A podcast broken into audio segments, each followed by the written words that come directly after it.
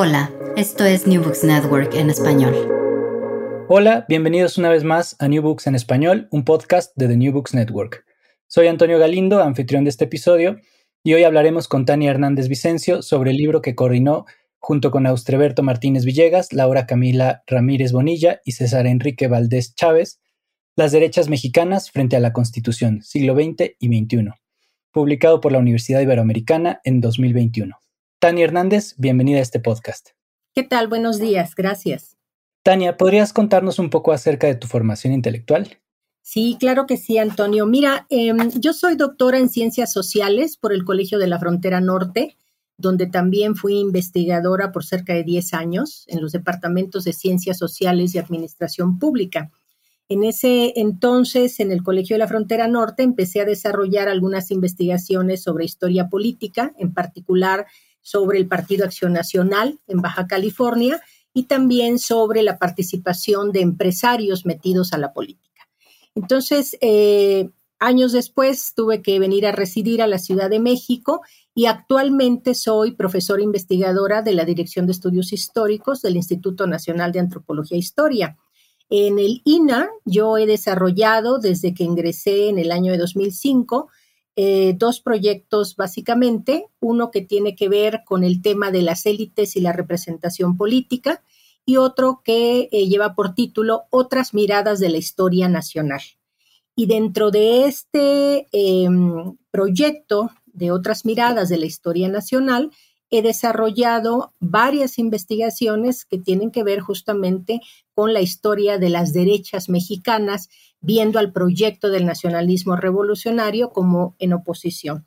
Entonces, en, este contexto, en el año 2015 eh, fundé y coordino hasta el momento el Seminario Permanente sobre las Derechas en México, del cual eh, somos alrededor de 30 participantes, 30 miembros, entre historiadores, sociólogos, politólogos, economistas, y estamos divididos en dos grupos que analizan justamente a las derechas religiosas y a las derechas actuando en los espacios seculares. Entonces, eh, con esa eh, lógica en mi formación general, en mis intereses de investigación, pues hemos llevado a cabo varios eventos, tenemos distintas actividades en las que reflexionamos justamente sobre estos temas.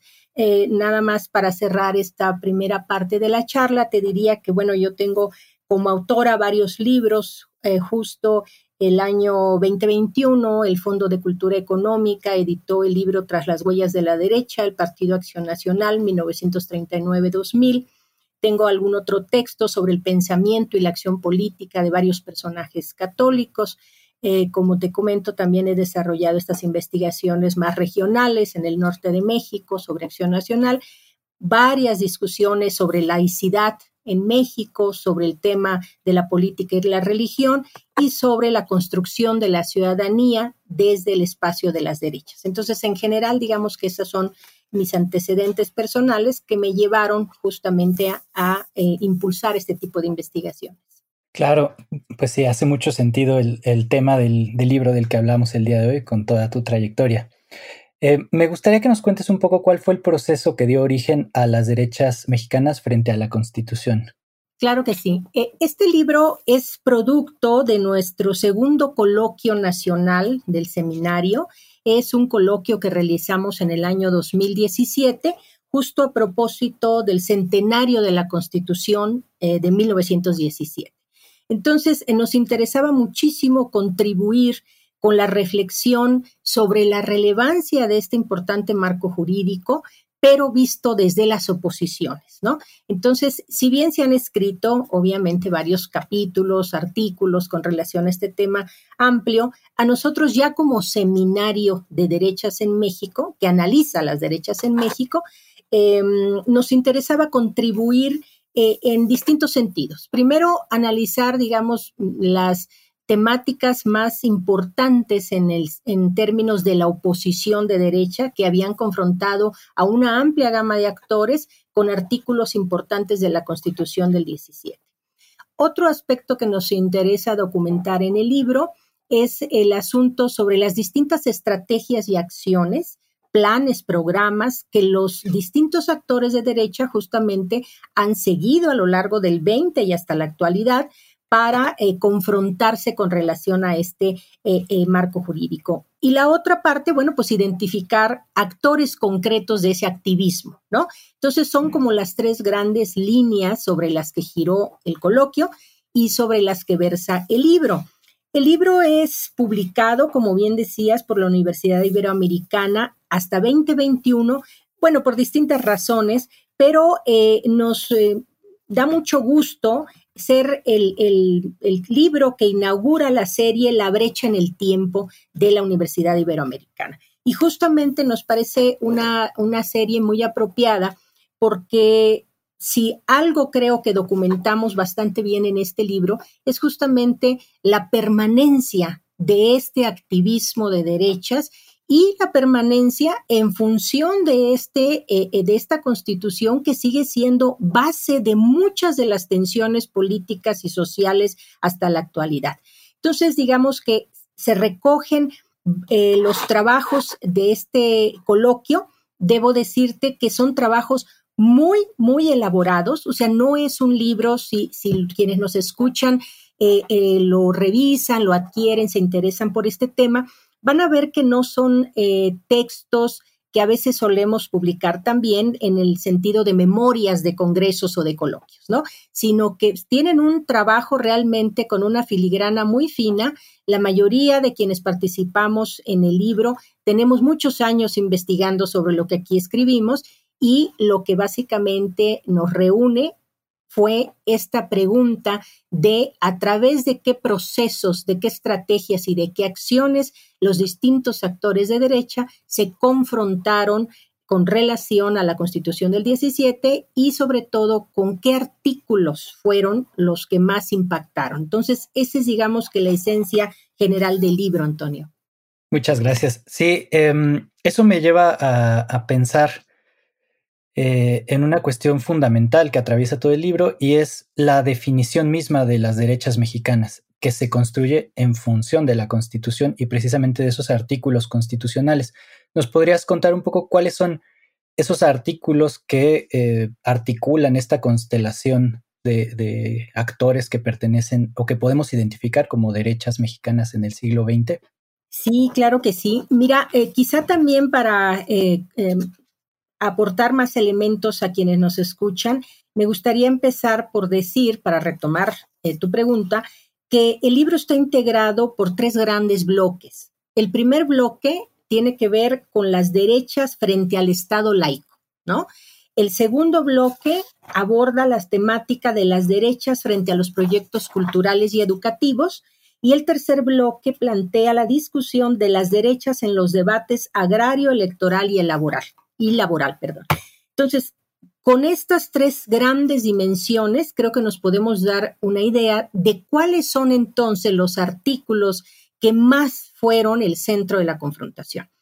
Bueno, eh, con relación al tema del Estado laico, pues evidentemente quienes estudiamos política y religión en México, sabemos que hay cinco artículos eh, fundamentales que generaron estas reacciones en contra pero en el, en, el libro nos, sentamos, nos centramos básicamente eh, en cuatro. En el artículo tercero, relativo a la educación laica, ¿no? E, esta idea de la Constitución del 17, en donde el aspecto religioso queda fuera de la esfera de la educación pública.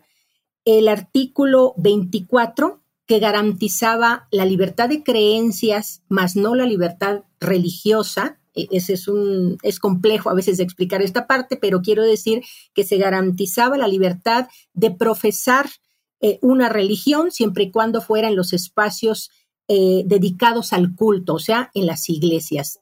Se proscribía, digamos, la religión en el ejercicio en el espacio público. Además, hay toda una reglamentación que tiene que ver con el número de sacerdotes permitidos, con eh, la cuestión de las iglesias como espacios de debate político, etcétera, etcétera. Entonces, el artículo 24 que garantizaba la libertad de creencias, más no la libertad religiosa. En la fracción segunda del artículo 27, Antonio, que tiene que ver, como tú sabes, con la reglamentación en el sentido de que las iglesias no podían administrar ni adquirir bienes, ¿no? Y que los bienes eran propiedad de la nación, los bienes eh, eh, de, culto religioso, las iglesias, los seminarios, los, ¿no? Pasaban a formar parte de los bienes de la nación. Sabemos que todo esto viene desde la reglamentación de las leyes de reforma de la segunda mitad del 19, pero aquí concreta la parte económica de esta eh, separación Estado-Iglesia. Y por otro lado, el artículo 130, que ese es un artículo que ha dado mucho material a las derechas religiosas en el sentido de que negaba la personalidad jurídica a las mismas. Entonces, eh, proscribía su actuación en el sentido de asumirse como em, actores con derechos, ¿no? O sea, toda la parte litigiosa no era permitida para las iglesias como em, entes colectivos y, públicos. Entonces, digamos que esos cuatro artículos tienen que ver con el gran tema del Estado laico y con la separación de poderes Estado e Iglesia. Luego viene eh, la parte, eh, eh, la dimensión de las derechas frente a los proyectos culturales y educativos. Y ahí definitivamente, pues el artículo tercero constitucional vuelve a cobrar relevancia, ahora un poco más, aunque participa el tema de la religión, ¿no? Aunque es parte del análisis, tiene más que ver con esta idea de quiénes debían educar, cómo se debía educar. Hay toda una discusión a lo largo, sobre todo la primera mitad del 20, que tiene que ver con una frase que me parece que ilustra muy bien, que es esto que se conoce como la disputa por las conciencias, ¿no? Si es el Estado laico eh, el que debe eh, generar en los procesos educativos en México o si también las iglesias, las organizaciones eh, sociales, los grupos de padres de familia, etcétera, tienen derecho a participar de la definición de los programas de estudio, etcétera. Entonces, ahí es un elemento importante el artículo tercero y luego viene en el último bloque los debates frente a los temas agrarios, electoral y laboral. Y bueno, pues ahí cobra relevancia el artículo 27 y el artículo 123, ¿no? Recordemos, y con esto cerraría mi intervención, que eh, la Constitución de 1917 recupera los elementos liberales de la Constitución de 1857 pero incorpora una serie de preceptos con una esencia social muy fuerte, ¿no? Que es además eh, eh, es parte del proceso que se está generando a nivel mundial en ese momento, cuando los derechos sociales empiezan a ser relevantes, más allá de los derechos cívicos y los derechos políticos. Y entonces por eso es que el tema laboral elegido también suelen ser parte de la discusión de las derechas. Un elemento que quisiera eh, eh, agregar en este sentido es la parte electoral que nos interesaba reflejar para mostrar cómo también pues, las derechas han intentado desde principios del siglo pasado formar diversos partidos políticos para justamente disputar todas estas temáticas en el espacio público y político electoral. Sí, hay ciertas tensiones o, o incluso creo que podemos definirlas como contradicciones entre los preceptos liberales de la Constitución, como lo son las garantías individuales, las libertades políticas, frente a ciertos elementos antiliberales, por decirles de alguna manera, como la cuestión de la propiedad de la tierra o los bienes del subsuelo. Em, y estas tensiones precisamente eh, son las que se disputan o las que las derechas disputan, ¿no?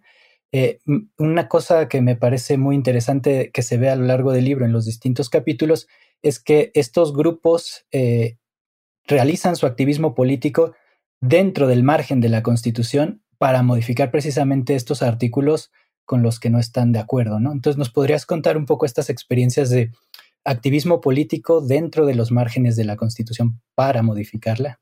Claro que sí, esa es una, pregunta, un comentario bien, bien importante, porque a veces quizá eh, este, podríamos pensar que, bueno, estas oposiciones, sobre todo de derechas, se eh, mantienen al margen, ¿no? O son eh, este, per se en la confrontación sin entrar a las reglas del juego. Y no, justo lo que prueba el libro es que desde dentro de las reglas del sistema político que está en ciernes y dentro del régimen político que se está construyendo, estas derechas empiezan a actuar.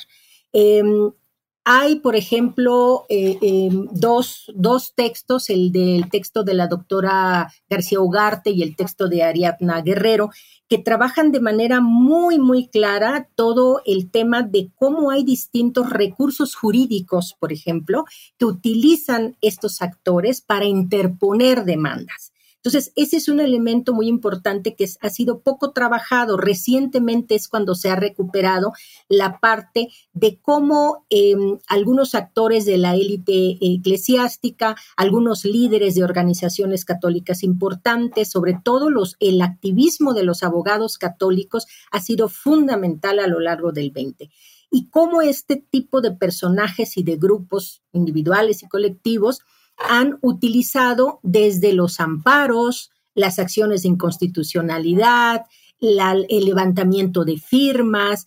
Fíjate que hay varios de ellos que incluso han reivindicado procesos que ahora nos parecen novedosos, como la revocación del mandato, como la consulta popular a través del plebiscito y el referéndum, como el debido proceso, el caso, por ejemplo, que, desarrolla Marisol López Menéndez sobre eh, el juicio al padre Pro, es toda esta reivindicación de la necesidad de un debido proceso.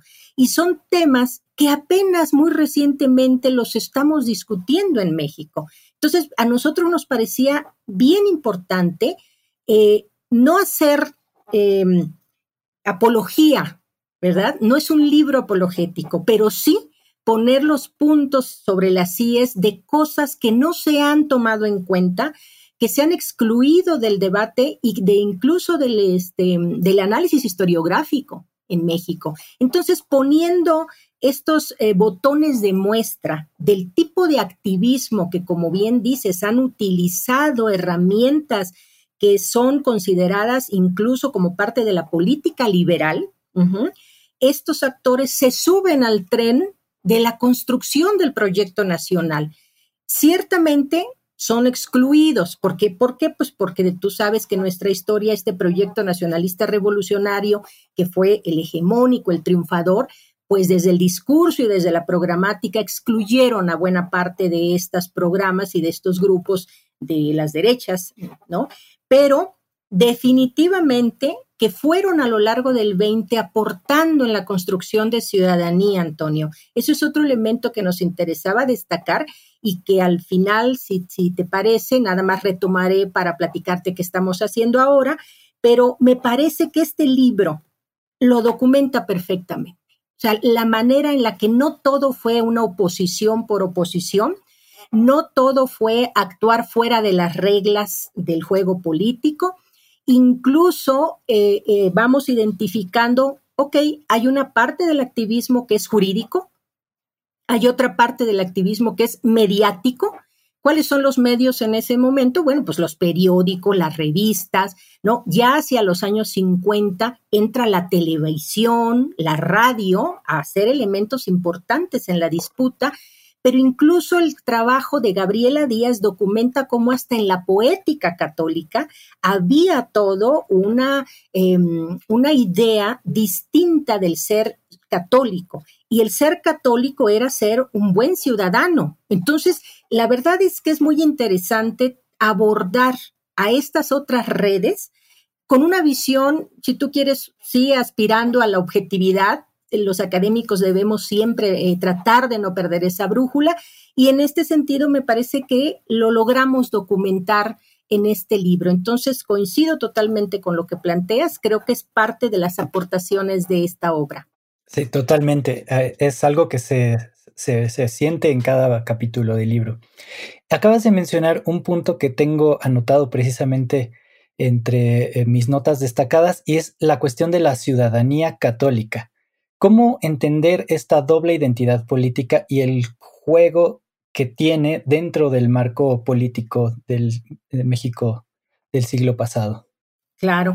Mira, esa es otra pregunta interesantísima y sumamente pertinente, porque fíjate que, por ejemplo, en el caso de las, de las em, derechas católicas, hay una vía eh, muy definida incluso desde la Santa Sede.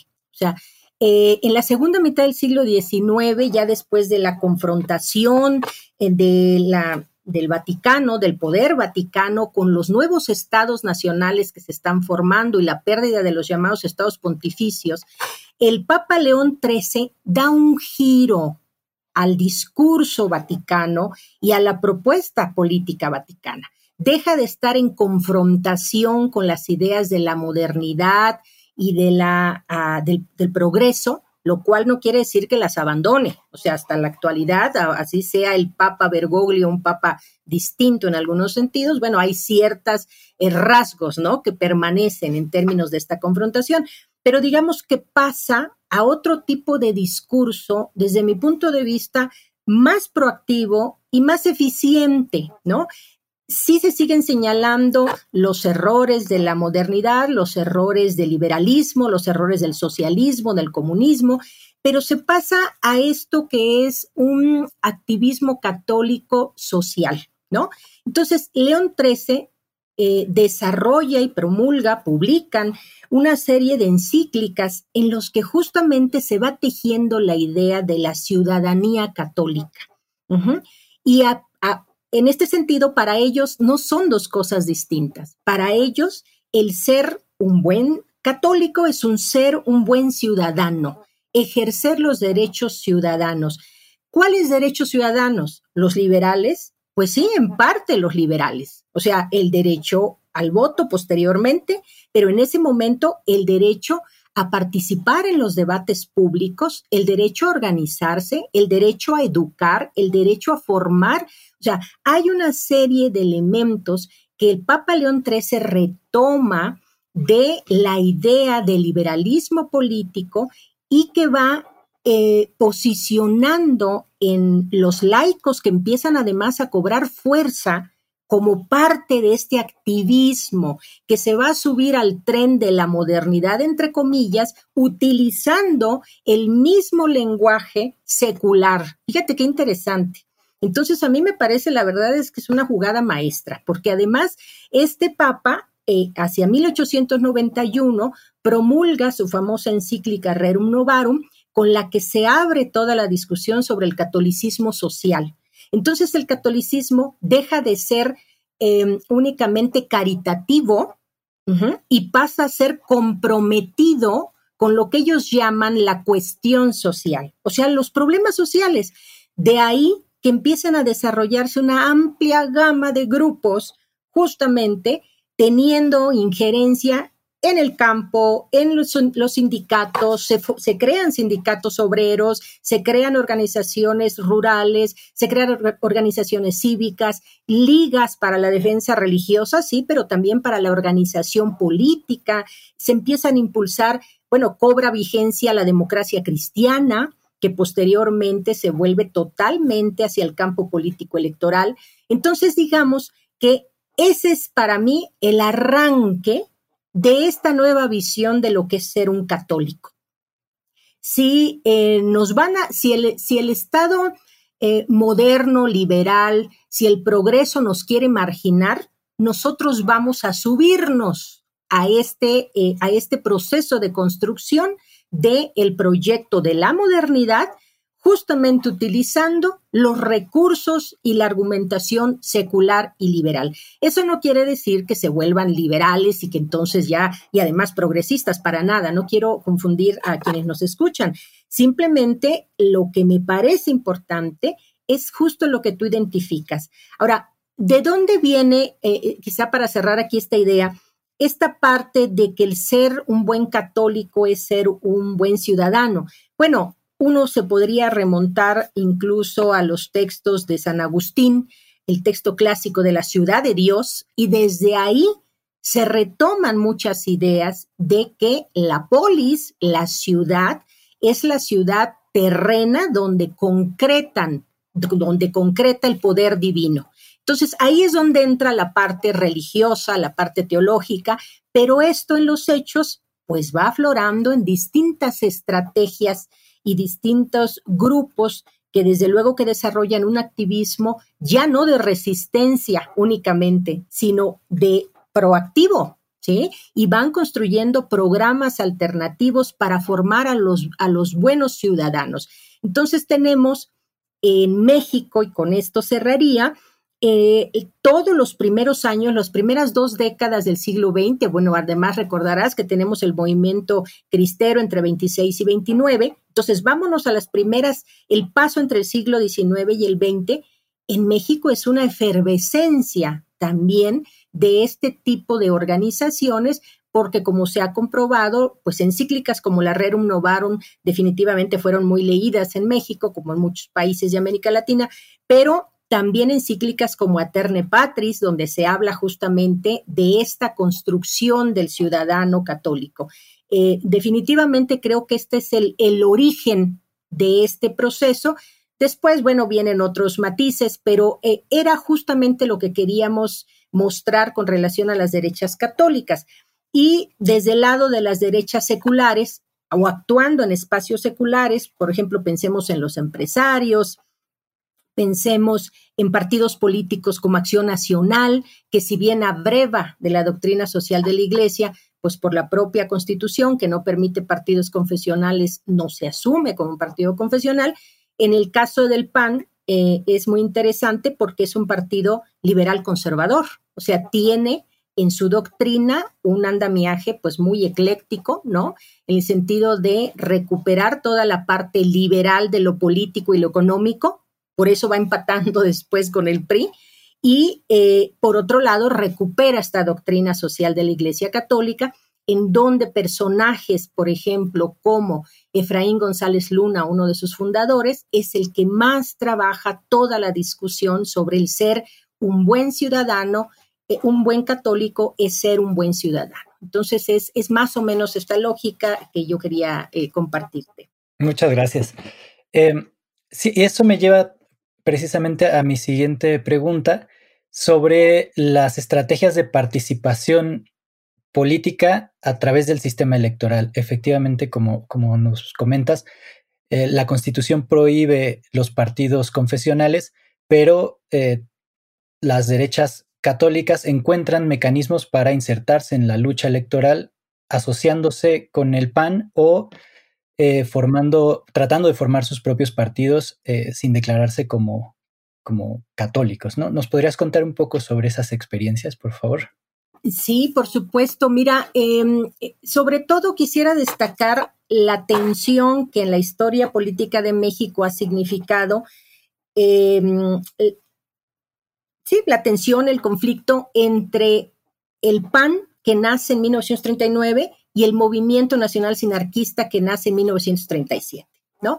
Estos dos eh, movimientos en un principio y después que se decantan por un movimiento cívico y el otro por un partido político, eh, son producto de la evolución o de la transformación de estas derechas eh, religiosas en algún sentido. recordemos que después de la, de la guerra cristera, cuando se pacta la paz el principal conflicto es entre las bases católicas y la élite religiosa, porque había sectores dentro de las bases católicas que no estaban de acuerdo con pactar la paz, ¿no? Y que las élites llegan a un acuerdo con la clase política o la élite gobernante de ese momento. Entonces, eh, esta situación genera eh, un fuerte conflicto, insisto, a nivel de laicos, a nivel de bases, y empiezan a formarse distintas vías para el activismo. Se forman grupos clandestinos, grupos de élite, organizaciones cívicas, ligas, confederaciones, movimientos, etcétera, uniones como la Unión de Damas Católicas, todo esto, ¿no? Entonces, eh, lo que sucede es que aquellos que pensaban que no todo era organización social, sino que había que dar la pelea también en la esfera política, se van decantando a través de dos vías. Este movimiento cívico, fundado en el 37 con la Unión Nacional Sinarquista, y el Partido Acción Nacional, que nace en el 39, insisto, como un partido liberal conservador. ¿Cuáles son los rasgos? Bueno, el, el movimiento sinarquista tiene una amplia base de campesinos, un amplio sector popular de campesinos inconformes con la reforma agraria, y sobre todo está muy situado, aunque se diga Unión Nacional Sinarquista, está muy situado en el bajío y occidente y centro del país, con algunos brotes en el sur y en el norte, pero digamos que ahí está sobre todo situado. Y por otra parte, el Partido Acción Nacional es un partido de élites, es un partido de profesionistas, de abogados, de ingenieros, de médicos, que eh, piensa que el ámbito electoral es fundamental. Ciertamente dentro del PAN también hay dos visiones. Eso es lo importante, por eso se van como ramificando y se complejiza el análisis, pero es más real. Entonces, dentro del propio PAN se van creando dos líneas, no dos grupos, dos líneas de pensamiento. La de Gómez Morín que dice, bueno, sí vamos a hacer oposición, eh, no es que él pensara que definitivamente la vía electoral para ellos era viable porque era un partido muy chiquito, ¿no? Em, que de hecho contiende hasta 1946 con diputados porque antes no puede presentar candidatos, pero él sí, de alguna manera, está en la lógica de que lo electoral es importante. De hecho, sus discusiones en, su principal órgano de difusión, que es La Nación, eh, muchas van en esa línea. Pero también está la línea de Efraín González Luna. Efraín González Luna es bien visto por los sinarquistas porque es un político, abogado, católico, además de Jalisco, al que se le reconoce su trayectoria, y él está muy preocupado por esto que él llama la técnica de salvación, que no es otra cosa que estudiar el humanismo político y recuperar conceptos como solidaridad, eh, subsidiariedad, la persona humana, la dignidad de la persona humana, que después deriva en toda la discusión de los derechos humanos, fíjate qué interesante. Y entonces él dice, bueno, hay que formar realmente con valores a los mexicanos. Entonces el PAN se decanta por, la, por un objetivo que, en el que sí convergen estas dos personalidades, que es la formación de una cultura ciudadana frente al corporativismo del partido dominante en ese momento, que en su momento pues era el PRM, porque son los finales de los 30. Entonces, fíjate qué interesante, porque hasta la fecha seguimos en eso, o sea, partido hegemónico o cultura ciudadana, ¿no? Entonces, bueno, esos son los 30. Y sin embargo, el sinarquismo, aunque no está al inicio por la vía electoral, porque tiene además dentro de su dirigencia principal a este personaje que fue eh, Abascal, Salvador Abascal, que era un personaje sumamente intransigente, de un catolicismo intransigente, integrista, confrontativo, etcétera. Dentro del mismo sinarquismo, pues también hay algunos líderes que empiezan a ver viable la posibilidad de construir o de formar partidos políticos. Entonces, el texto de Austreberto Martínez es muy interesante porque justo documenta la cantidad de partidos que en determinado momento el sinarquismo empezó a crear. Y los empezó a crear, si no recuerdo mal, a partir de los 40. ¿Por qué? O sea, de los 40 en adelante, ¿por qué? Pues porque como tú sabes, ya los 40, dentro del propio gobierno hay un viraje hacia la derecha que tiene que ver con la presidencia de Ávila Camacho. Y después ya cuando llega Miguel Alemán, pues ya, ahí ya es vía eh, empresarial como prioritaria. Entonces, ese viraje a la derecha que da el, gobierno federal y algún grupo, este, un grupo dentro del partido hegemónico, permite a este sinarquismo irse vinculando a este, a este ámbito eh, eh, electoral, porque acuérdate que Ávila Camacho pues llama a la unidad nacional, ¿no? Entonces, en, ese, en esa lógica de la unidad nacional, ahí entra un sector del sinarquismo a dialogar con el gobierno. Entonces, efectivamente, la vía de los partidos ha sido bien importante, aunque muy poco estudiada. En el caso del el sinarquismo, como dice Austreberto, es hasta el final de los 70, a cuando se funda el PDM, cuando realmente logran consolidar una organización político-partidista. Y el caso del PAN, pues es muy interesante rastrear todo lo que pasó en el 20 y lo que le está pasando actualmente al PAN, ¿no? Eh, sigue siendo un partido muy pequeño, así como empezaron, si uno revisa actualmente la página del INE, Acción Nacional no llega ni a los 300 mil militantes. Entonces uno empieza por preguntarse, bueno, ¿cómo le hizo este partido de oposición marginal en buena parte del siglo pasado para ganar una elección presidencial? De ahí la importancia de armar las redes, ¿no? De dónde vinieron los apoyos y a través de qué vías y estrategias logró llegar. Entonces, me parece que el tema de los partidos es fundamental también para comprender cómo han actuado estas derechas, porque no todo se queda en el testimonio, no todo se queda en el programa. Han tenido que llegar a la disputa, pues a través de los partidos políticos, ¿no? Entonces, esa vía creo que sigue siendo una beta muy interesante. El propio caso del PDM, pues el que más ha estudiado el PDM es el doctor Jorge Alonso de, eh, la Universidad de Guadalajara, pero eh, definitivamente falta mucho, Antonio, por eh, allegarnos de información para ir teniendo un panorama pues más claro de la complejidad de lo que fue la historia del siglo XX mexicano y dónde estamos parados actualmente. Estoy completamente de acuerdo. Em, desafortunadamente se nos acaba el tiempo y me gustaría que nos contaras rápidamente en qué proyectos estás trabajando actualmente.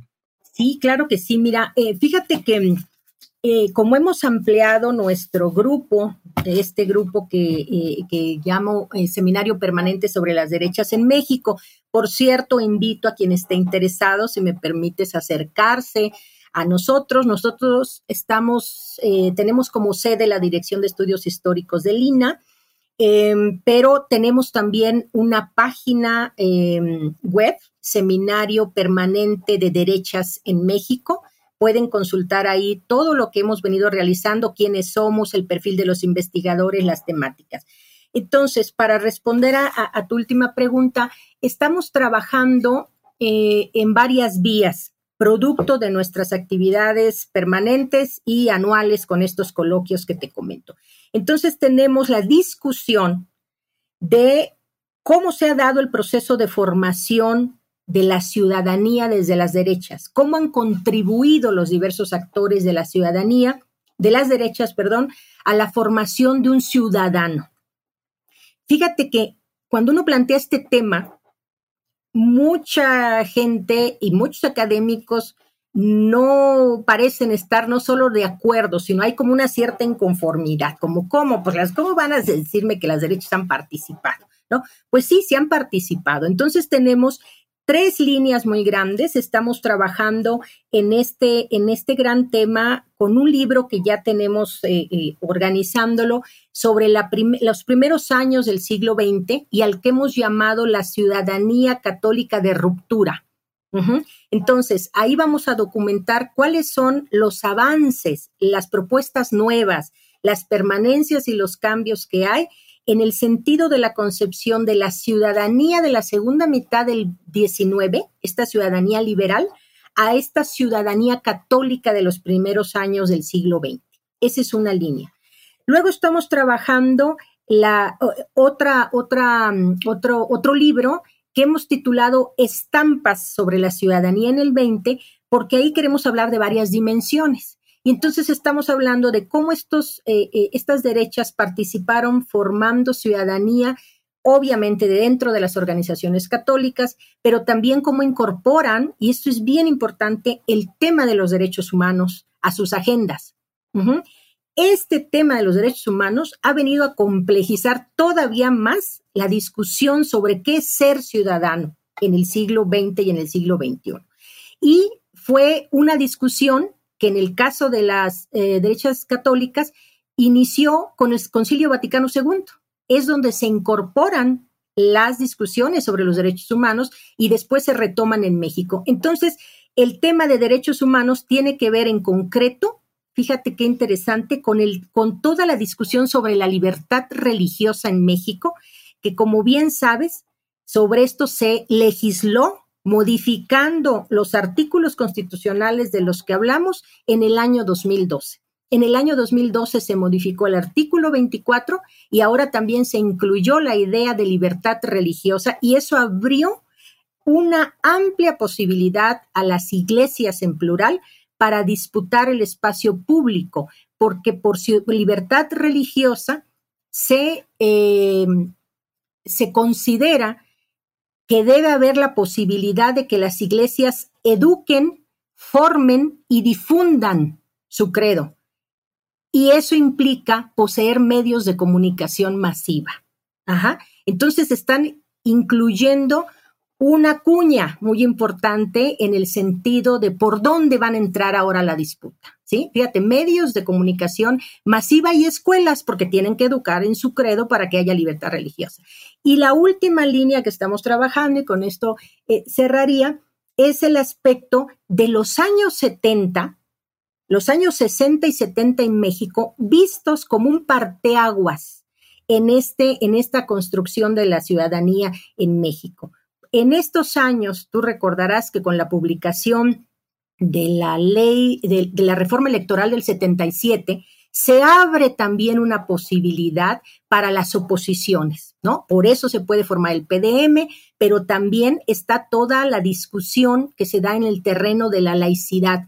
Y nada más para darte un botón de muestra, podemos ver incluso a las izquierdas católicas, como fue el caso del personaje, el obispo Sergio Méndez Arceo, hablando eh, con el presidente Echeverría y solicitando la necesidad de que se reconociera la participación de los católicos, que les reconocieran el voto, el derecho al voto y una serie de elementos que posteriormente concretan, sobre todo el del derecho a voto por parte de los sacerdotes. Pero los 70 es clave para comprender el resto del asunto. Y ahora sí termino. Estoy terminando un libro que pienso entregar ahora en diciembre, justamente sobre la historia de la libertad religiosa en México, pero retomando el debate público. O sea, más que eh, eh, irme ya a archivos, estoy trabajando la prensa nacional para ver cómo se dieron las negociaciones las confrontaciones y los acuerdos para que en 2012 lograra concretar esta importante reforma en México. Pues todo suena muy bien em, y muy interesante. Ojalá que, todo se dé en tiempo y forma. Y aquí tienes un espacio para venir a, difundir las publicaciones que, vengan. Eh, Tania, muchas gracias por estar en este episodio. Nuestra conversación fue muy satisfactoria y no me queda más que cerrar diciendo muchas gracias por escuchar New Books en español, un podcast de The New Books Network. Gracias por escuchar New Books Network en español.